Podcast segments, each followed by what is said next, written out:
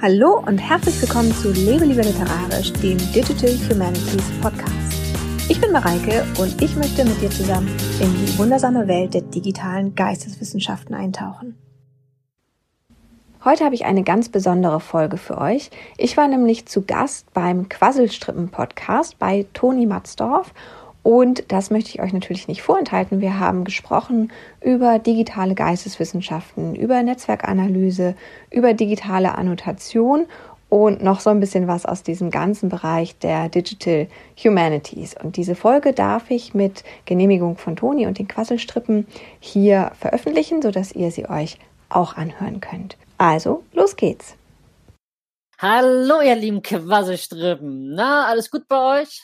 Heute mal wieder eine kleine Standalone-Folge, aber ich bin nicht ganz alleine, sondern ich habe mal wieder einen, einen Gast beziehungsweise eine Gästin mit dabei.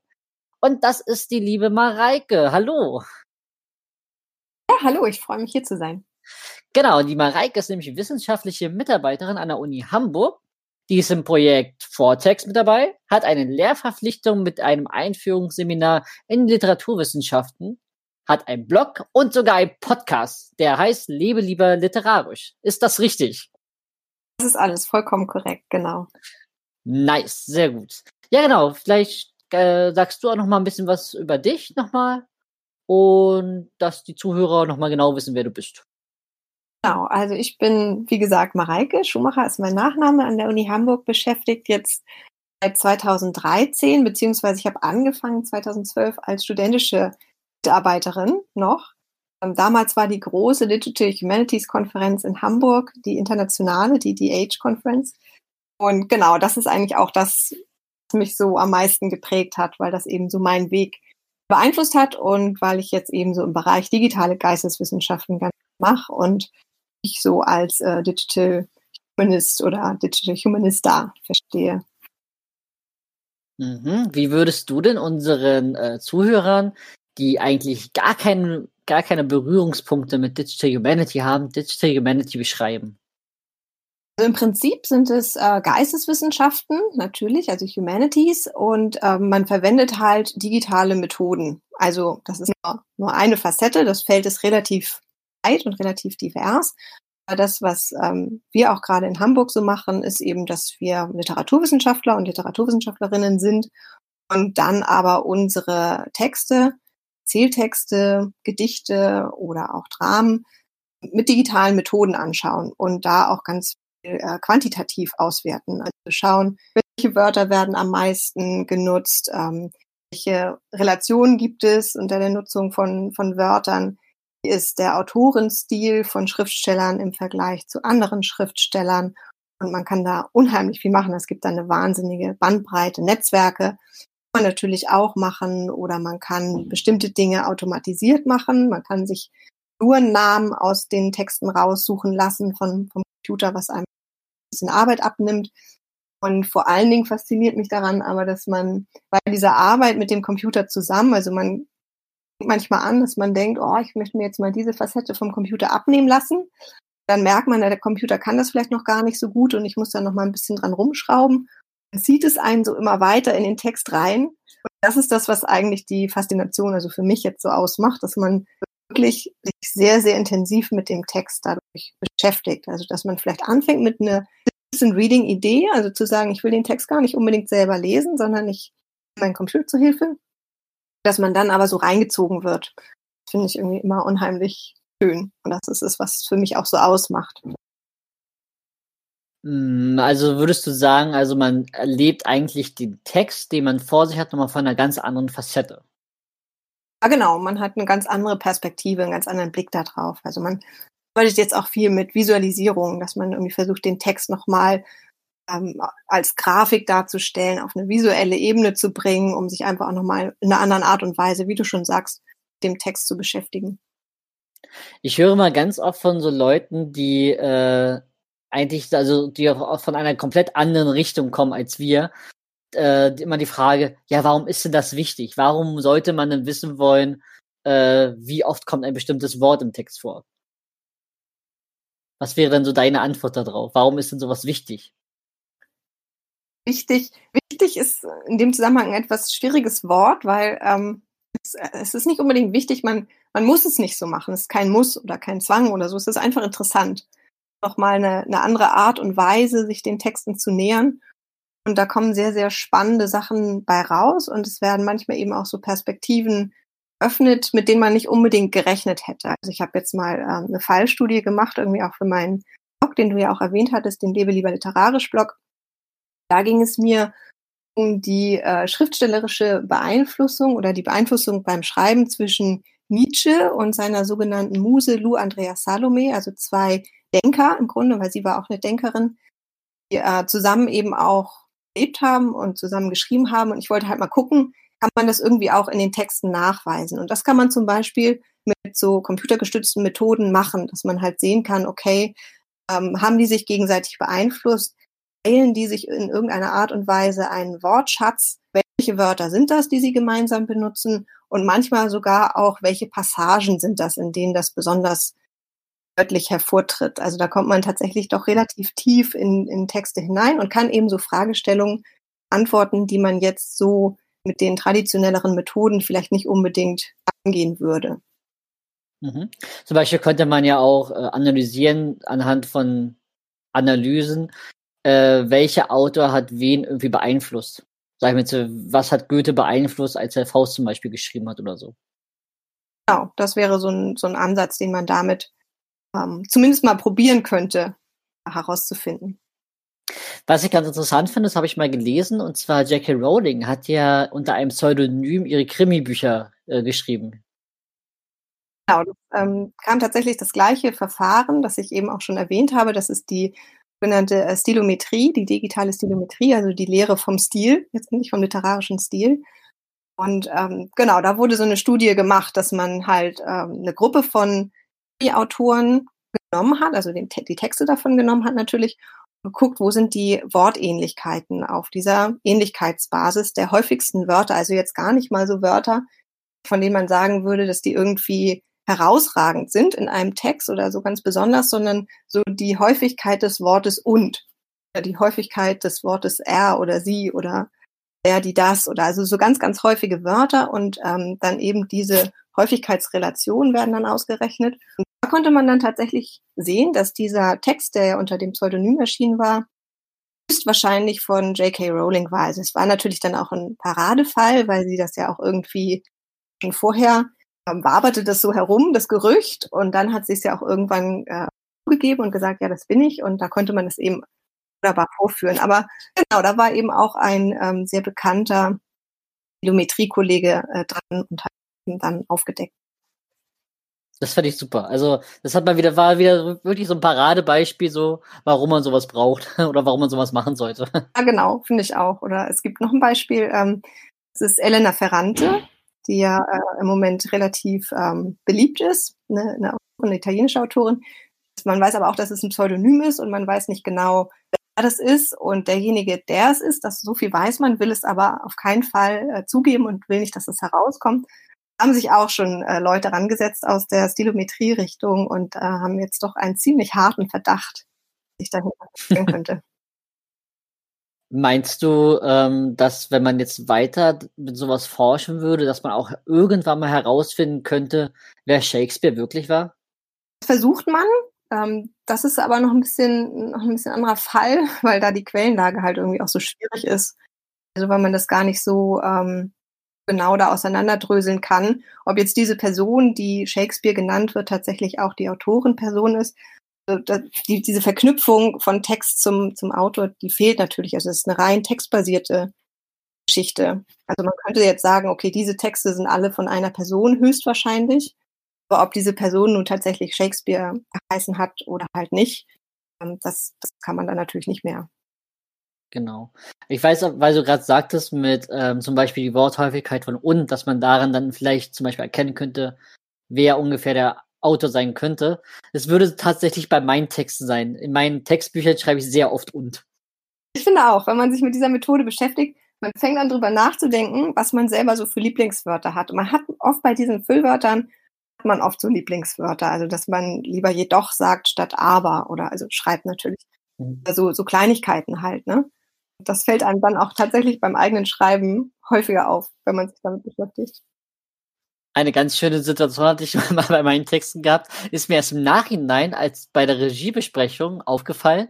Und zwar ging es darum, dass die äh, Mutter äh, eine Kerze angemacht hatte, äh, ging um Hugenotten in Prenzlau. Und äh, ich habe geschrieben, äh, so eine Art, ja, warum ist denn hier meine Tochter noch nicht zu Hause und so. Langsam wird es schnell dunkel.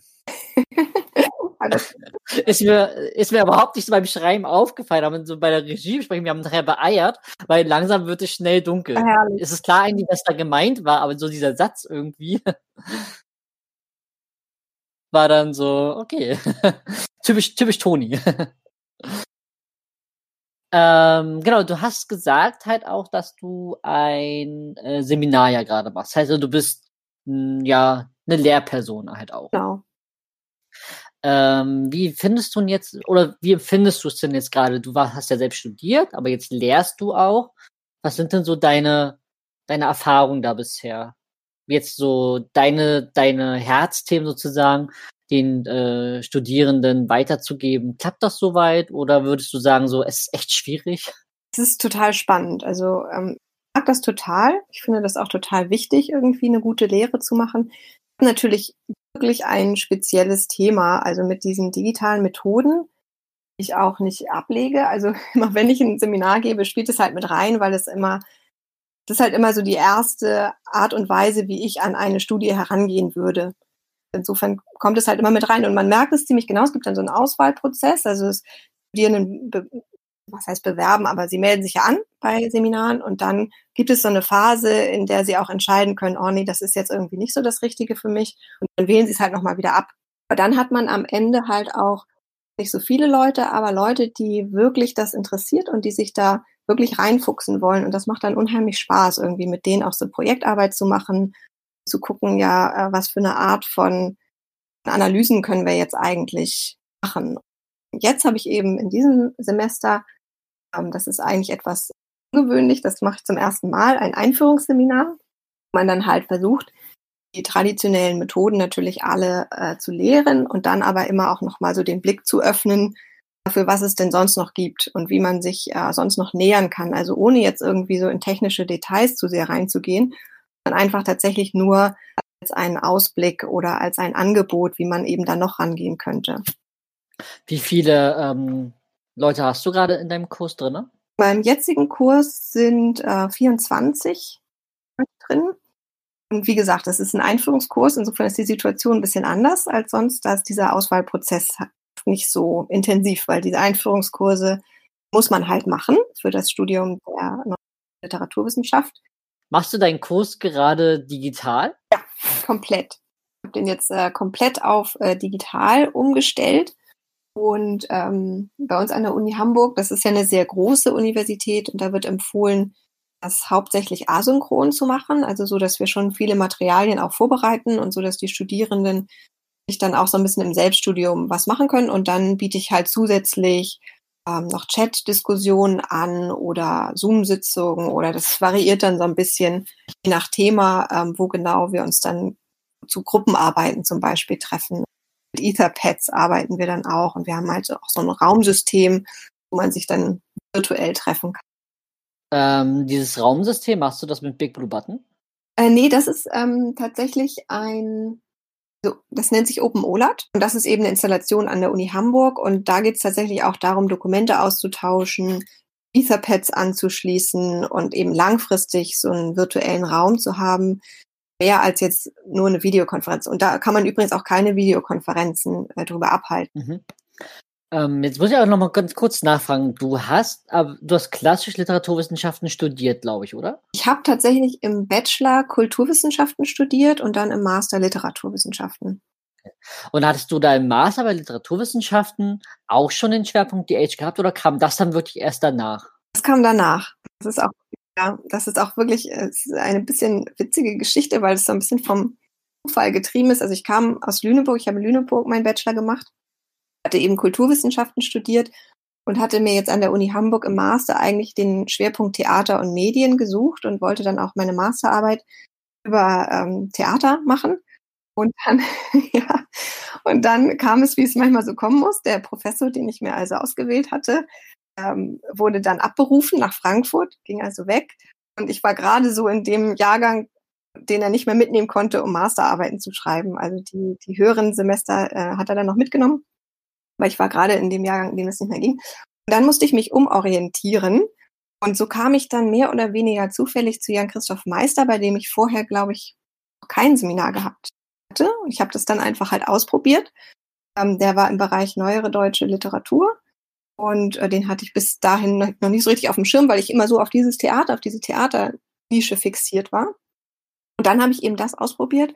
Und dann bin ich mehr oder weniger auch über seine Person in den Digital Humanities Bereich gegangen, weil er halt auch diese DH-Konferenz organisiert hat und dann eben auch gefragt hat, ob ich mir vorstellen könnte, dort als studentische Hilfskraft zu arbeiten. Und das hat mich dann unheimlich fasziniert, auch so von der Community her. Und ja, so kam es dann mehr oder weniger zufällig und wie es häufig so ist, halt einfach über, über Personen und über Mentoren, die einen dann doch irgendwie auch daran führen.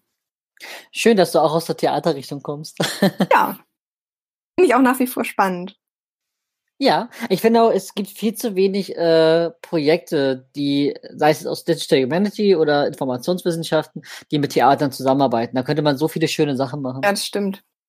Aber leider ist da noch nicht so das Bewusstsein, weil äh, zum Beispiel, als ich mein Bachelorzeugnis bekommen habe, hat mein ähm, äh, Dozent gesagt, der mir das überreicht hatte, mein Zeugnis, ja, Herr Matzdorf hat über äh, äh, Datenwissenschaften und Informationswissenschaften geschrieben, mal nix mit Theater.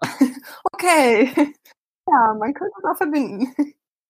Genau, richtig, weil ich hätte es gerne verbunden, aber äh, bei uns ist das jetzt nicht so, hätte keinen gefunden leider dafür. Ja, schade. weil ich ja auch am, äh, hier am Hans-Otto-Theater mit beteiligt war in, in ähm, Öffentlichkeitsarbeit. Deswegen hätte das alles super geklappt. Ja, eigentlich schon. Beste Voraussetzungen. Genau, aber vielleicht kommt es ja noch. Vielleicht, wenn ich dann fertig bin mit dem Master, dann, dass ich da ein paar Projekte starten kann. Ja, bestimmt. Also manchmal hängt es ja auch, wie gesagt, an Personen, die das dann einfach mal machen und äh, ins Rollen bringen. Genau, genau, genau. Ähm, jetzt habe ich gerade noch eine Frage gehabt, die mir jetzt aber erstmal entfallen ist. Vielleicht kommt die nachher nochmal wieder. Ähm, äh, du hattest mir geschrieben gehabt, äh, das Stichwort Katma. Magst du mal erzählen, was das ist? Ja. Katma ist eine Annotationssoftware, die seit mittlerweile über zehn Jahren an der Uni Hamburg entwickelt wird unter Leitung von Jan Christoph Meister. Und da geht es darum, im Prinzip traditionelle geisteswissenschaftliche Methoden, also äh, die Annotation, so als klassische und auch ziemlich zentrale Methode in der Literaturwissenschaft, die ins Digitale zu übersetzen und dann eben mit dieser Software durchzuführen. Und genau das kann man eben damit auch machen und dann aber von dort aus auch weitergehend mit digitalen Methoden verbinden, die das auszählen, die also diesen quantitativen Aspekt auch aufgreifen und das dann auch visualisieren, so dass man das letztendlich dann auch als Grafik betrachten kann, aber eben immer in Verbindung mit dem Text. Also man kann man dann halt auch immer in der Visualisierung zurückspringen in den Text und hat dann eben so die Möglichkeit letztendlich Close Reading bis zu Distant Reading alles zu machen und eben auch noch hin und her zu zoomen. Und das kann man sich eigentlich tatsächlich vorstellen, als würde man äh, in einem Buch Unterstreichung machen mit verschiedenen Markern nur, dass man das Ganze eben auf dem Bildschirm macht. Und das Schöne daran ist, und das ist auch was, äh, was ich persönlich so, wenn ich so an meine Schulzeit zurückdenke, eigentlich immer gefragt habe, warum das nicht geht oder warum man immer diese Unterstreichung macht, man sie am Ende doch nicht auszählt oder die meisten sind dann irgendwie doch nicht so wichtig. Das ist in Katma eben nicht so. Das ist halt so, dass man jede Unterstreichung, die man macht, die speichert man sich quasi auch ab und kann sie nachher auszählen und kann die quasi nutzen, um seine Analysen zu stützen. Und ja, das ist Katma, so einmal ganz kurz zusammengefasst. Kann man, wenn man jetzt ein Name zum Beispiel unterstrichen hat, auch dort äh, Informationen dann hinterlegen zu diesen Namen oder die Namen äh, verknüpfen mit irgendeinem Artikel oder so? Geht das? Genau, also man ist da relativ frei. Man kann also alles miteinander, also nicht verknüpfen, so dass man unterschiedliche Annotationen miteinander verknüpft, das jetzt nicht, aber man kann eben unterschiedliche Passagen annotieren, man kann überlappend annotieren. Und ähm, also ich habe eben gesagt, es ist eigentlich so, als würde man das mit unterschiedlich farbigen Markern unterstreichen, aber es geht doch ein bisschen darüber hinaus, Farbe eine Kategorie, eine Annotationskategorie, die man sich entweder vorher überlegt, die man so während man eben annotiert entwirft. Das ist das eine und dann also den Namen der Annotationskategorie und dann kann man eben auch jeder Annotationskategorie noch eine Property, also eine Eigenschaft hinzufügen. Also wenn man jetzt zum Beispiel Figurennamen hat, dann könnte man eben als Eigenschaft dann die jeweiligen Einzelnamen der, der Figuren ähm, nehmen und dann könnte man aber auch noch ein Value hinzufügen, also ein Wert, sowas wie ähm, männlich-weiblich, wenn man jetzt auf Figuren Gender abhebt oder ähm, Hauptfigur, Nebenfigur oder was auch immer, was man eben so äh, analysieren möchte. Das geht schon. Also man kann dann schon eine relativ verzahnte äh, Hierarchie da machen. Was ich ja auch gesehen habe auf der Katma-Seite, ist ja, dass du sogar ähm, unter Publication sogar aufgeführt bist, ne? Ja, genau. Also das ähm, Projekt, in dem ich arbeite, also das Vortex-Projekt, das ist für die Weiterentwicklung von Katma zuständig. Also wir sind die Katma-Entwickler, also gibt es natürlich auch technische Entwickler und dann gibt es eben auch geisteswissenschaftliche Entwickler, die dann mehr so Konzeptentwicklung machen. Und zu diesem geisteswissenschaftlichen Teil des Teams gehöre ich. Mhm.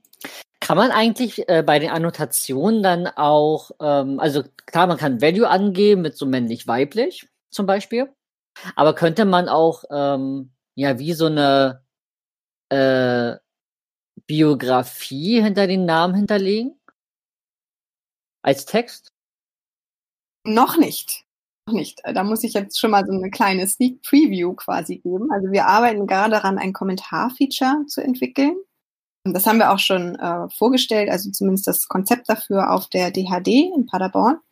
Und insofern ist es jetzt kein Geheimnis mehr, aber ähm, das ist eben noch nicht fertig. Da, da sind, sind wir gerade dran, das zu entwickeln. Und dann kann man eben auch Freitextkommentare eingeben. Dann kann man auch ähm, einfach nur Dinge unterstreichen. Also ich habe ja eben schon gesagt, im Moment kann man nur unterstreichen mit Annotationskategorien, also mit benannten Kategorien.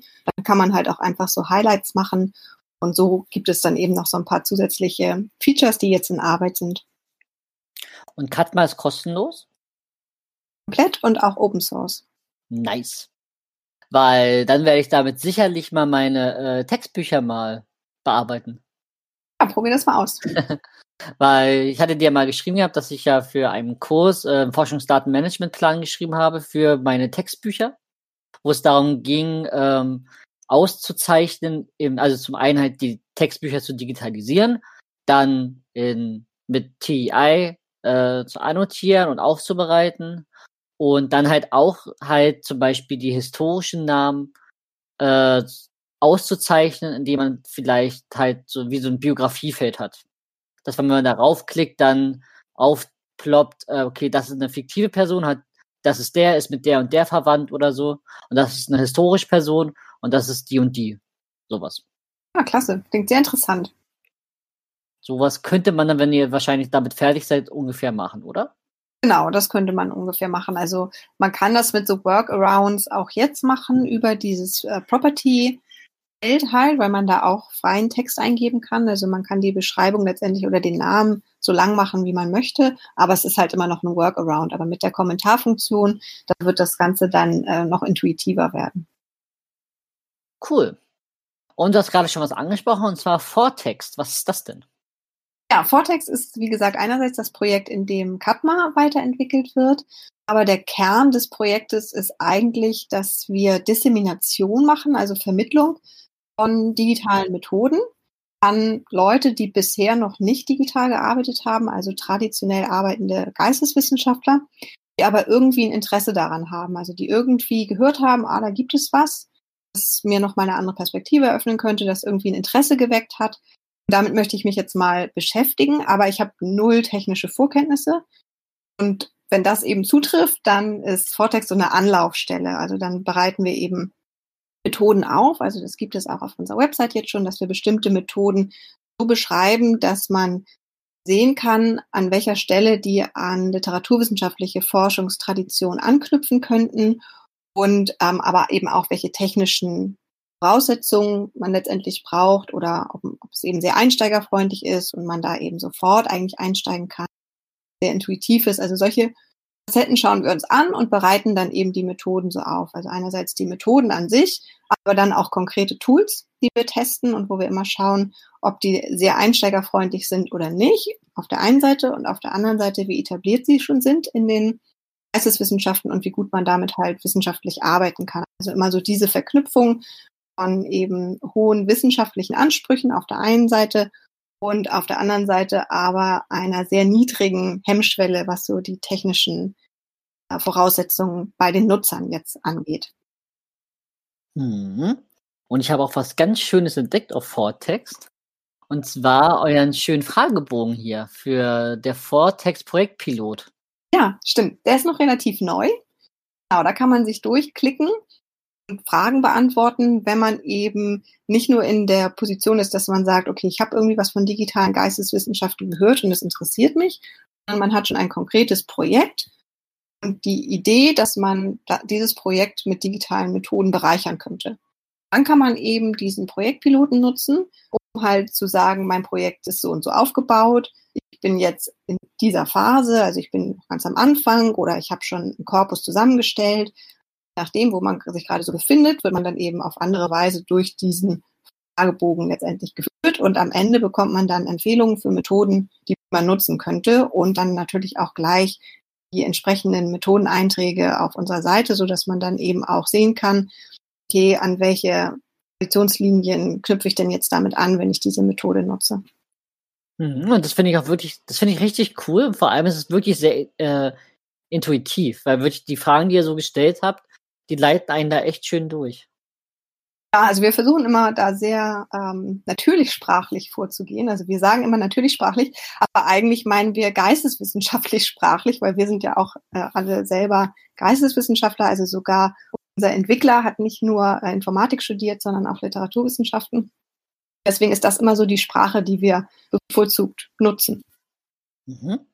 Ähm, ich lese gerade bei einer der Fragen ähm, das Wort Textkorpora. Wie würdest du denn ein Textkorpora definieren? Ein Textkorpus ist im Prinzip einfach nur eine Sammlung von Texten. Und mehr ist es eigentlich nicht. Ich schon einen Punkt machen. Also natürlich ähm, arbeiten wir immer mit digitalen Textkorpora, also müssen die dann auch noch digital vorliegen. Aber im Prinzip ist es nichts anderes als äh, eine Sammlung von Texten, also mehr als ein Text. Finde ich gut und knapp. Dementsprechend ist ja auch Drakor oder Draco, wie, wie spricht man es richtig aus? Draco, also das ist kurz für äh, Dramenkorpus oder Dramenkorpora. Und was findet man da alles Schönes? Ah, da findet man eine Menge. Also das ist wirklich eine ganz äh, tolle Ressource. Ähm, da finden, finden Sie, sage ich jetzt schon, ähm, ich kann ja die Zuschauer, Kannst du sagen. davon ausgehen, dass du das schon kennst. Ähm, also findet man, sage ich mal, findet man ähm, Opera von Dramen aus verschiedensten Sprachen. Also da ein deutschsprachiges Dramenkorpus, ein englischsprachiges Dramenkorpus, ein Korpus mit Shakespeare-Dramen, ähm, ein Korpus mit russischen Dramen, mit Spanisch, mit italienischen, also man einfach mal hingehen. Es gibt wahnsinnig viel. Man hat auch das Gefühl, jedes Mal, wenn man die Seite irgendwie neu lädt, ist ein neues Korpus da. Also die sind da auch wirklich äh, unheimlich aktiv dabei bei der Sammlung. Das ist aber noch längst nicht alles, weil wenn man dann da reingeht, also wenn man sich dann dieses deutsche Rahmenkorpus anschaut und sich ein bestimmtes Drama raussucht, dann bekommt man gleich quasi so out of the box auch noch eine, ein Netzwerk davon. Und dieses Netzwerk bekommt man nicht nur als Visualisierung, sondern man kann sich auch die ganzen Daten runterladen und dann kann man eben auch mit diesen Daten weiterarbeiten und Netzwerkanalysen zum Beispiel. Nice.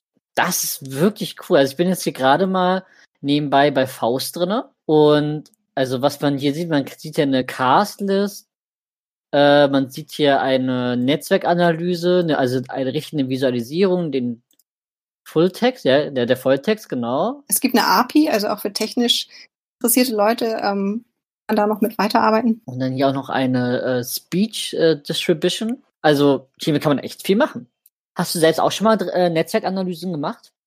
Ja, ich habe tatsächlich mal eine Fallstudie gemacht mit ähm, Arcor, also auch eine für Vortext und auch eine für meinen Blog. Der ähm, ich mir jetzt mal unterschiedliche Dramen, also zehn Dramen aus dem 18. Jahrhundert waren das, zehn Dramen aus dem 19. Jahrhundert. Okay Dramen aus dem 17. Jahrhundert und zehn Dramen aus dem 18. Jahrhundert, so war das, ähm, angeschaut, um zu gucken, weil was man jetzt so nicht sieht auf den ersten Blick, wenn man sich die Netzwerkvisualisierungen auf dracor.org anguckt, ist, dass da eben auch noch andere Daten hinterlegt sind. Also sowas wie Anzahl der gesprochenen Wörter. Also man kann dann eben, wenn man sich die Netzwerkdaten runterlädt, im Netzwerkanalyse-Tool auch noch mehr Ebenen visualisieren. Und das habe ich dann gemacht. Also ich habe das dann aufgespalten nach Figurengender. Das war eben auch in diesen äh, Draco-Daten hinterlegt. Figurennamen, Figurengender und dann die Anzahl der gesprochenen Wörter. Und dann konnte man halt gucken, wie so die Verteilung ist in diesen Dramen, also zehn Dramen aus dem 18. Jahrhundert waren es ja und Dramen aus dem 19. Jahrhundert. Und ob es da eine Entwicklung gibt, also ob man jetzt sagen kann, okay, die Frauenfiguren haben im 19. Jahrhundert doch immerhin schon mal mehr zu sagen als die im 18. Jahrhundert. Es gibt mehr Frauenfiguren auf der Bühne. War jetzt beides leider nicht der Fall. Aber es war eben auch eine relativ kleine Fallstudie. Ne? Also, dass man sich jetzt mal nur so zehn Texte raussucht, ist schon eher ähm, sehr, sehr übersichtlich für, ein, für eine Digital Humanities Fallstudie. Mhm. Würdest du, also wie würdest du so den Aufwand einer Netzwerkanalyse von Dramentexten einschätzen?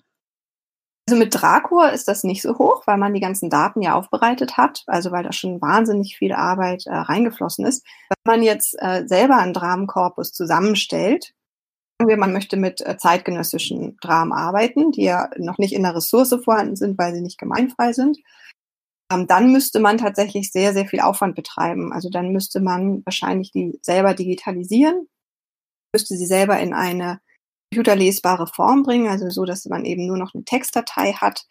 Dann müsste man sie auszeichnen oder annotieren halt. Dann müsste man halt gucken, also wenn man jetzt einfach nur die Figuren raushaben möchte, man nach den Figurennamen gehen, aber vielleicht möchte man eben eben nicht nur das haben, sondern eben auch, was ich schon sagte, Agenda und hier die Teilung von Redeanteilen oder irgendwie sowas. Das muss man ja alles dann irgendwie erstmal im Text markieren. Das kostet schon relativ viel Zeit und auch die ähm, Netzwerkanalyse selber, also wenn man jetzt ein Netzwerkanalyse-Tool nutzt und nicht einfach nur Daten aus einer Ressource importiert, muss man die halt auch nochmal so aufbereiten, dass das Tool die lesen kann. Also dann fängt man an, eben eine Tabelle zu machen, zum Beispiel ein Gephi, das ist so ein Netzwerkanalyse-Tool. Muss man eben eine Tabelle machen, die Gephi auch lesen kann und woraus Gephi dann eben eine Visualisierung machen kann. Das ist schon ein relativ aufwendiges Verfahren, das jetzt vom Zeitaufwand ja nicht unbedingt äh, geringer ist, als wenn man sich jetzt irgendwie Rahmentexte nimmt und die halt Close Reading einfach selber liest und analysiert und darauf seine Analyse aufbaut. Mhm. Würdest du sagen, ein, eigentlich jeder, der sich dafür Zeit nehmen würde und sich dafür interessiert, könnte das machen? Oder bräuchte man dafür irgendwelche, ja, wissenschaftliche Vorkenntnisse? Oder, könnt, oder würdest du sagen, dass es so intuitiv gestaltet eigentlich, dass man das, wenn man sich da ein bisschen reinliest, das auch selbst hinbekommen würde? Also, ja, also, das klingt jetzt ein bisschen blöde, aber dank Vortext glaube ich schon, dass man das könnte. Also da haben wir tatsächlich irgendwie auch so äh, Tutorials, die eben das Klick für Klick erklären. Und dann geht es, glaube ich, schon. Also klar, also ohne, ganz ohne Vorkenntnisse geht's nicht. Also man muss eben zumindest literaturwissenschaftlich interessiert sein oder ähm, geisteswissenschaftlich interessiert. Schon. Technisch braucht man jetzt nicht unbedingt Vorkenntnisse, aber man kommt natürlich auch weiter, wenn man letztendlich technische Kenntnisse hat. Zum Beispiel bei diesem Netzwerkanalyse-Tool Gephi gibt es wahnsinnig viele Plugins, die man zusätzlich installieren möchte. Man kommt auch relativ schnell an den Punkt, dass man sagt, okay, ich habe es jetzt geschafft. Netzwerk zu bauen, das ist cool, das sieht cool aus, aber jetzt hätte ich doch gerne noch irgendwie, dass das dynamisch ist und dass sich das so aufbaut und dass ich dann am Ende so ein Video habe. Wenn man das dann hat, dann kommt man schnell an den Punkt, dass man sagt, okay, Video ist cool, aber eigentlich wäre es noch cooler, wenn ich das auf meine Website stellen könnte und die Leute können dann klicken und dann verändert sich das und dann wird es so eine interaktive Visualisierung. Auch hier ist es wieder, ich habe das schon mal beschrieben, wie so ein, wie so ein Sog, das zieht einen so rein und man kommt dann halt irgendwie auch immer tiefer auch in dieses, in dieses Technische rein. Schon, schon automatisch. Also es gibt da halt sehr, sehr unterschiedliche Level auch einfach, wie man das betreiben kann. Mhm. Ich bin immer so ein, ganz gerne so ein Freund davon, ähm, für jedermann. Also so gestalten, dass es eigentlich jedermann schaffen kann.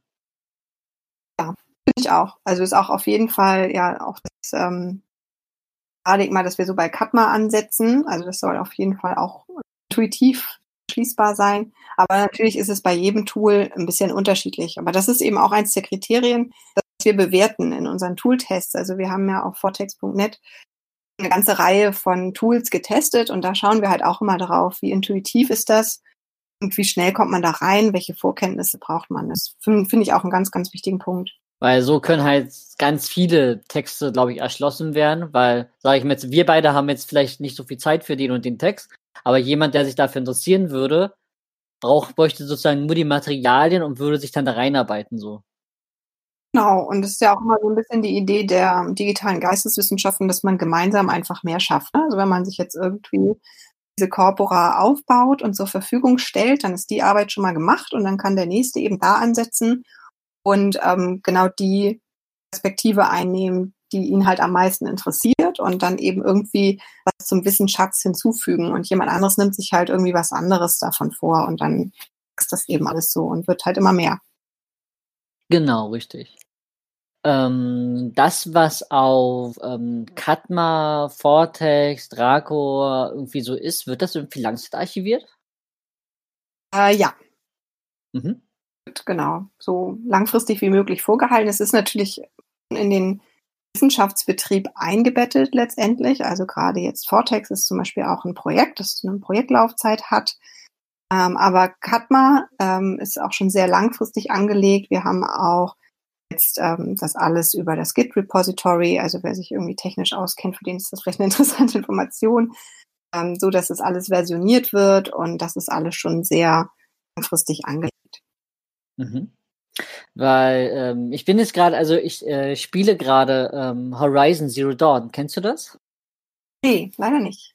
Das ist ein Spiel, das spielt in der Zukunft und ähm, die, die Gesellschaft ist zusammengebrochen schon vor mehreren hundert Jahren und es hat sich wieder so eine äh, Stammesgesellschaft entwickelt, so schamanenmäßig. Und äh, die Tier, also diese Tiere, die man bekämpft, sind Maschinen. Und die sind irgendwann mal, haben sich erhoben gegen die Menschheit, gab es einen Krieg Mensch gegen Maschinen.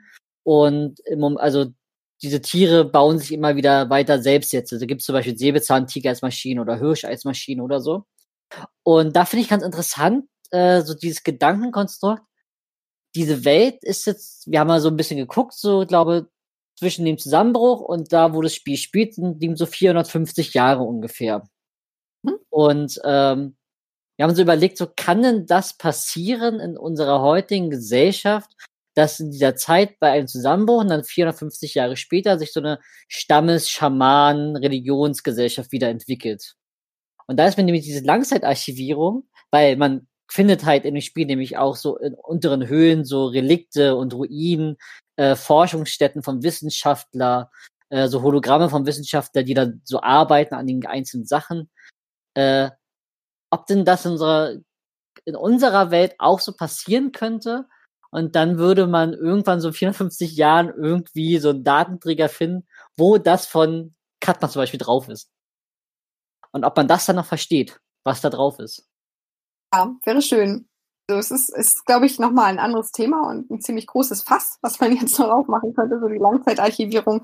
Aber klar, da gibt es natürlich äh, unterschiedliche Schwierigkeiten, die du jetzt auch schon angesprochen hast. Also ob das dann noch jemand versteht, das ist so die erste Frage, auch ob wir irgendwie Datenträger finden, die das so lange vorhalten, ist noch so die andere Frage, weil wir es ja auch das noch nicht so lange ausgetestet haben.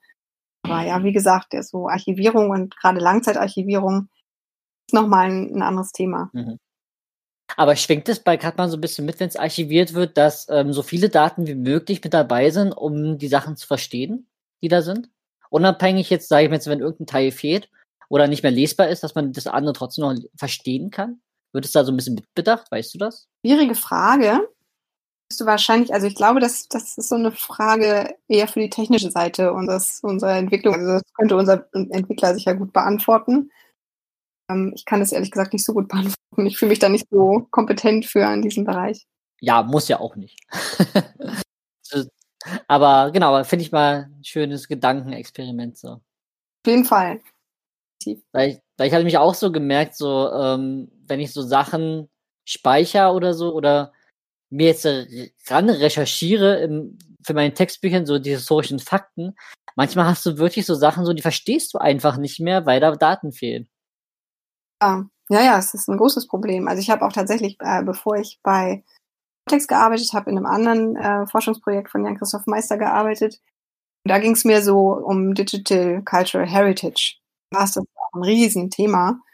Und es ist aber ein, ein ungelöstes Problem quasi. Also dieses Verständnisproblem, aber auch das mit den Datenträgern, was ich angesprochen hatte, ist auch noch nicht gelöst. Also im Moment ist man dabei, da jetzt auch wieder schon ein paar Jahre raus. Aber ähm, da war eben State of the Art, dass man Glas nimmt, um, um das eben zu speichern. Wie lange das dann tatsächlich, das ist natürlich auch irgendwie ein Material, das leicht kaputt geht. Das hat man natürlich irgendwie noch nicht so richtig erproben können. Also ob das jetzt 450 Jahre durchhält, kann man natürlich nicht einschätzen als Mensch, der einfach nicht 450 Jahre lebt. ich, ich habe so, manchmal habe ich so das Gefühl, dass das langlebigste Speichermedium im Moment irgendwie wirklich Stein ist, da was reinzuritzen. Ja, und Kultur halt, ne? Also letztendlich, also in dem Projekt sind wir dann tatsächlich irgendwann zu dem Ansatz gekommen, dass die einzige Nachhaltigkeit ist, die, die Sachen in um Umlauf zu bringen. Und solange die Leute das nutzen und immer weiterleben, wird es halt äh, weiterleben. Und wenn nicht, dann wird es halt vergessen. Und das ist aber auch was, was natürlich ist. Also es gehört ja auch zum kulturellen Prozess dazu, dass bestimmte Dinge bewahrt werden. Bestimmte Dinge werden vergessen und irgendwie auch in Ordnung. Auch vergessen, ich hatte neulich eine ähm, ja, so Meeting, Diskussions, Call, Konferenz äh, von Tadia mitgemacht, wo Anselm Grün, eine Journalistin der SZ mit drinne war und äh, Thomas de Maizière. Und ging es um Corona und was so unsere Gesellschaft, so diese Hürden und so weiter. Und da habe ich mich auch so gefragt, ja, wie wird denn das Wissen oder die Erkenntnis, die wir jetzt aus der Corona-Zeit ziehen, irgendwie archiviert, sage ich mal jetzt, und für die Nachwelt gesichert, ne? Frage. Dass das nicht, also dass es gleich aufgearbeitet wird, nicht verschleppt wird, sondern gleich aufgearbeitet wird, dann noch so aufgearbeitet wird, dass es dann noch gleich archiviert wird, dass Leute in 100 oder 200 Jahren diese Sache, die jetzt passiert ist, auch gut irgendwie als über, einen Überblick haben und nicht jetzt irgendwie subjektiv nur die von den Verschwörungsgeschichtlern die Seite sehen. Ne?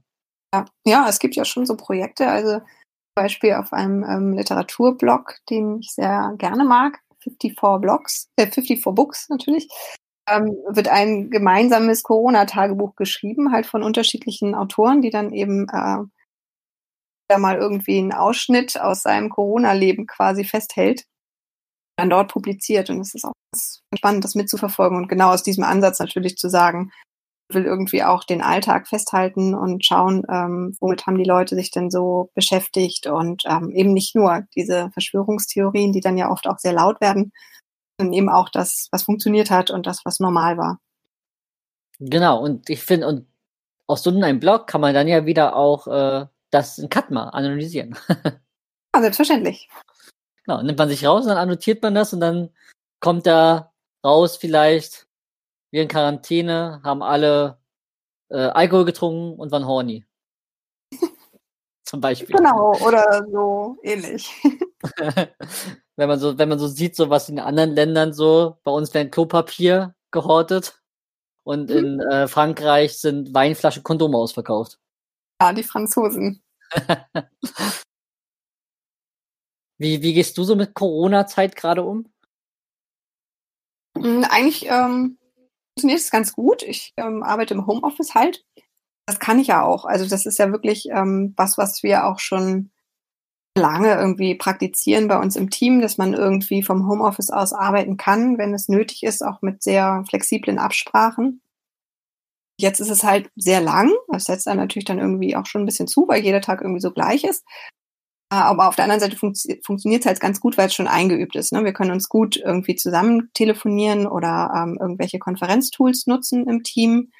Wir können sehr gut zusammen kollaborativ arbeiten, weil wir das eh immer machen. Und ähm, insofern ist jetzt kein so ein Riesenunterschied zu vorher. Also der einzige richtig mega große Unterschied ist halt diese Umstellung der Lehre auf, auf digitale Format. Hast du gerade oder hast du irgendein Projekt so im Literaturbereich, was du gerne machen wollen würdest? Ich habe ein Projekt, was ich mache. Ich nenne das immer liebevoll mein Spaßprojekt. Das ist zusammen mit meiner Kollegin Marie Flü entstanden. Das haben wir auch auf der äh, DHD-Konferenz in Paderborn vorgestellt. Das ist das M-W-Projekt. Geht es um die, also mein, mein Part ähm, bei dem Projekt ist die automatische Annotation von Figurengender in Erzähltexten. Und unsere Idee war zu sagen, wir wollen gerne männliche, weibliche und diverse Figuren finden nun haben wir aber angefangen mit einem Korpus aus dem 19. Jahrhundert und das mit den diversen Figuren hat sich da nicht herausgestellt, aber immerhin sind wir jetzt so weit, dass wir weibliche, männliche und neutrale Figurenbeschreibungen ausfinden können, auch mit einer ganz guten Quote.